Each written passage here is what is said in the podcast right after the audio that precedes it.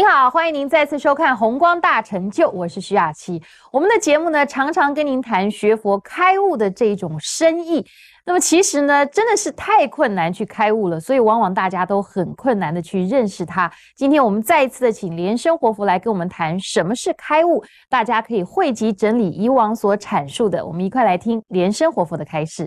然后我们今天呢，讲这个开悟两个字。这个开悟啊，可以这样子讲，它是一个明白、明白的境界。当我们呢，在思想上对一切的事物完全清楚的时候，可以这样子讲，这个就是开悟，就是开悟。那么开悟在佛教里面讲起来啊。它另外啊，它本身又代表着是一个啊超越一个完全没有障碍的一个境界啊，这个就是开悟的。所以一般人对于开悟两个字啊，有时候啊是模糊啊不清的，是比较模糊不清的。这个感觉上啊，便不叫做开悟。所以有很多人在修行当中啊，他自以为啊，他已经开悟了，其实那并不一定是开悟的。有的人是这样子，好像在打坐，那么突然间看到一个光，他就以为哦，我就是开悟了，或者有着灵感呢，突然间有一个灵感，这样啊，得到一些灵感的事情。就以为自己是开悟啊，甚至有的人呢，在打坐的时候，觉得皮肤啊很清凉，那么身心都很清凉，这种接受产生出来，他认为啊，就是一个开悟的境界。这里面所讲的，就是讲接受不等于开悟，感应。相应、正验、灵感，都不属于开悟的，都不是的。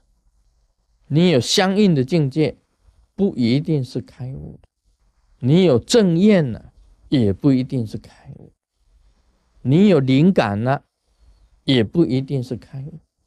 所以有很多人呢就误会，很多人哇，我已经通灵了。我已经跟灵啊可以沟通，我用感觉的，用心的去感觉，或者你已经听到了，能够听到了，听到神佛的声音，你看见神佛了，他以为啊这样子就是开悟，这个不是叫开悟的，开悟就是清楚明白，而不是通灵。所以通灵的现象啊，不等于是开悟的；接受的现象也不等于是开悟。所以，我们今天学佛啊，你那个目标啊，不要弄错了。好像有些人呢，啊，我只是追求通灵，那这个是目标是错的，这个就是错误的一个目标。好像我可以问事情呢。我我有我有灵感呢，啊，我感应都会实现呢。他自以为这样子就是开悟，这是错误的。因为通灵的现象啊，只要你稍微得到一点的定境，只要你自己的灵体啊跟这个灵本身有沟通的那个磁性相同的，你就会通灵的。那么这个离开悟的境界非常的早，通灵的不一定是开悟啊，这个大家必须要注意到。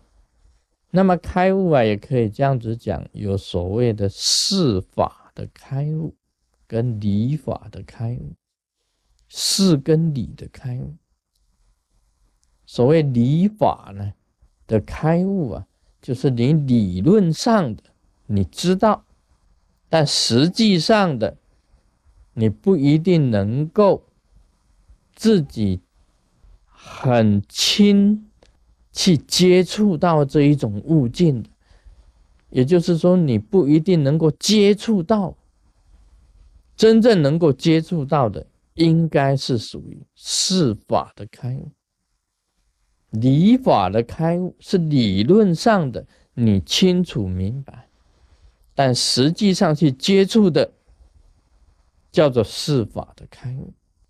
在理论上讲起来啊，好像是说我们对于宇宙的一切现象。你都能够明白，是宇宇宙的一切种种的现象，你都已经清楚了。比如我们讲啊，这个整个宇宙啊都是空性，宇宙的意识都是空性。那么你个人呢，也能够明白，你的身体自身也是四大假合，也是空。在圣义地讲起来啊，你知道，你的自信也是空，宇宙意识也是空，由你自己的空啊，去印证宇宙意识的空，这个也是开悟。